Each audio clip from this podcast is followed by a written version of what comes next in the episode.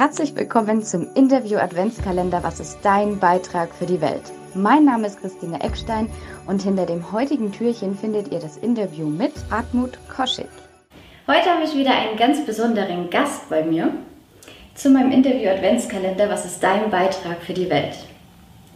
Lieber Koschig, darf ich Sie bitten, dass Sie sich einfach bei uns vorstellen, was macht Sie aus, was haben Sie in Ihrem Leben erlebt, wie ist Ihr beruflicher Wertegang und was möchten Sie uns mitteilen? Ja, mein Name ist Hartmut Koschig, bin 1959 in Forchheim geboren. Nach meinem Abitur war ich Zeitsoldat in der Bundeswehr, habe dann Geschichte und politische Wissenschaften studiert, war für einen Verband tätig, bin 1990 in den Bundestag gewählt worden, war 27 Jahre Abgeordneter im Bundestag in dieser Zeit mehrere Funktionen in Regierung und Parlament, zum Beispiel Staatssekretär im Bundesministerium der Finanzen oder Beauftragter der Bundesregierung für Aussiedlerfragen und nationale Minderheiten. Habe mich dann nach 27 Jahren freiwillig entschieden, nicht mehr für den Deutschen Bundestag zu kandidieren und äh, bin jetzt tätig äh, als Aufsichtsratsvorsitzender eines Unternehmens im Bereich der Pflege und engagiere mich in äh, Vereinen und Stiftungen für kulturelle, aber auch internationale Themen. Wow, das ist eine ganze Menge. Und wenn ich Sie jetzt fragen dürfte, es geht ja um das Thema, was ist Ihr Beitrag für die Welt? Was ist Ihr Beitrag für die Welt? Für mich war immer wichtig, äh, Menschen zusammenzubringen, auch einen Beitrag äh, für Verständigung zu leisten, weil ich schon glaube, nach den Erfahrungen im vorigen Jahrhundert in Europa, zwei Weltkriege, der Kalte Krieg, äh, können vor allem wir Deutsche uns glücklich schätzen, mit der Überwindung der deutschen Teilung und der europäischen Teilung eine einmalige Chance bekommen zu haben, nach diesen Irrwegen und auch dem absoluten äh, Weg, äh, den wir in die Krise, in die Katastrophe, in den beinahe Untergang durch den Nationalsozialismus gegangen sind. Und da glaube ich, Frieden, friedliches Zusammenleben von Menschen ist keine Selbstverständlichkeit. Es muss jeden Tag neu errungen, bewahrt und auch neu geschaffen werden. Und deshalb ist für mich so das Thema Verständnis von Kulturen, Religionen, von Menschen ein ganz wichtiges Thema.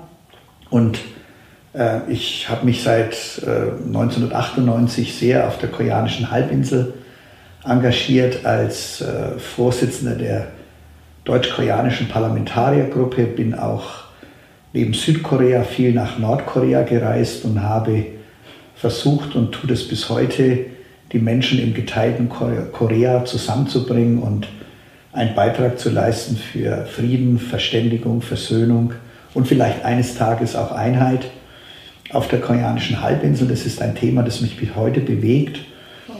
Und dann gibt es ja eine große Persönlichkeit äh, der Welt, Alexander von Humboldt, einer der großen im Geist, aber auch im Verstehen und Menschen zueinander führen, äh, der modernen Welt bis heute aktuell. Und hier in der schönen Region äh, im Fichtelgebirge rund um Goldkronach hat er zwischen 1792 und 1797 als junger Bergbauingenieur gearbeitet, bevor er der große Wissenschaftler, der große Welterklärer und Weltversteher geworden ist.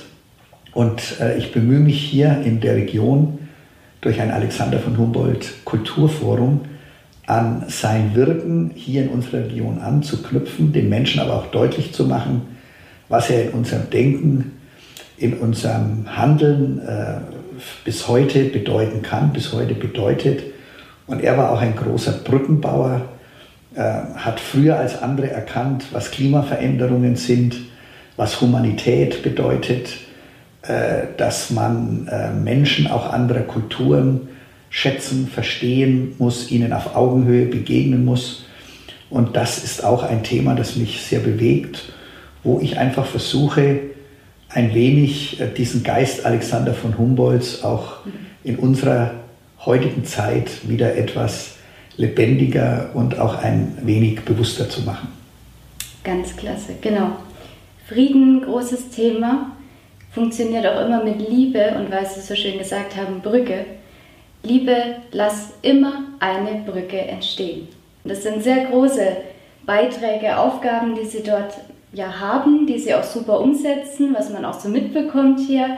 Wir sind auch heute direkt im Schloss in Kronach, das ist toll.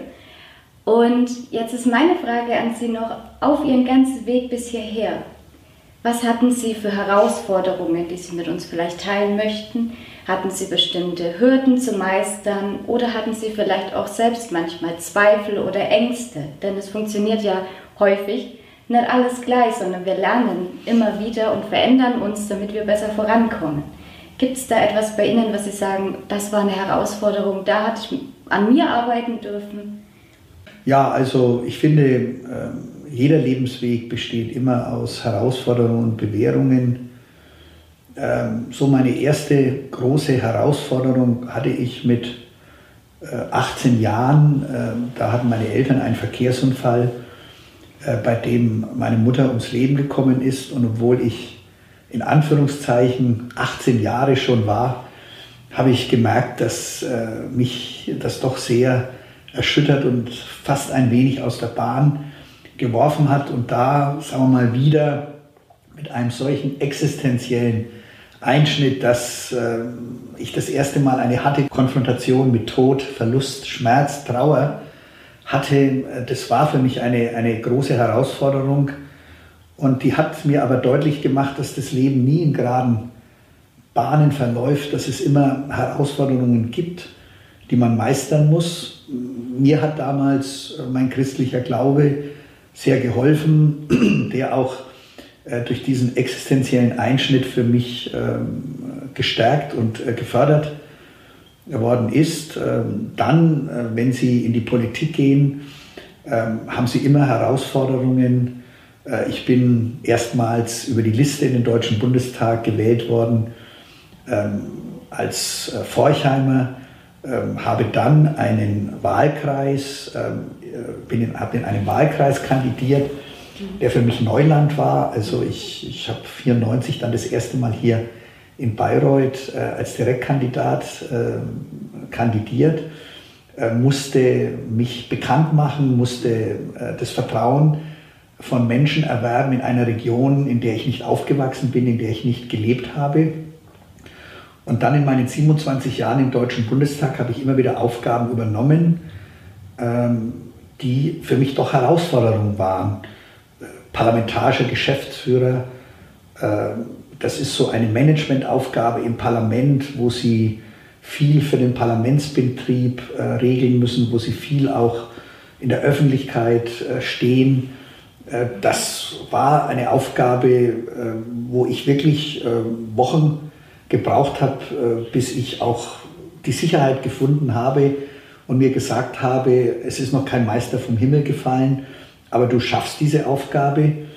Und dann, 2009, äh, wurde ich zu meiner und zu vieler Überraschung parlamentarischer Staatssekretär im Bundesministerium der Finanzen bei Wolfgang Schäuble.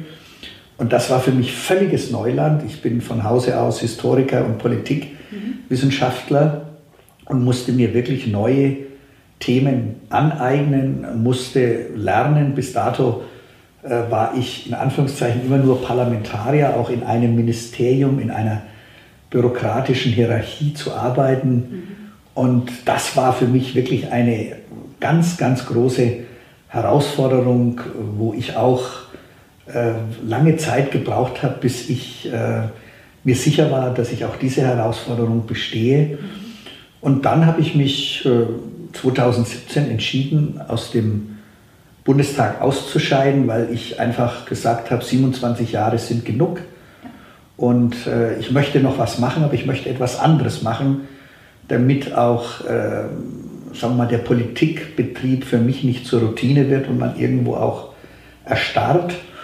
Und dann ähm, bin ich nochmal in eine Aufgabe in der Wirtschaft gekommen als Aufsichtsratsvorsitzender eines Unternehmens und das ist auch nochmal eine völlig neue Welt für mich gewesen. Gesellschaftsrecht, Aktienrecht, Rechte und Pflichten ähm, in der Aufsicht eines Unternehmens, ähm, auch schwierige Phasen eines Unternehmens zu begleiten.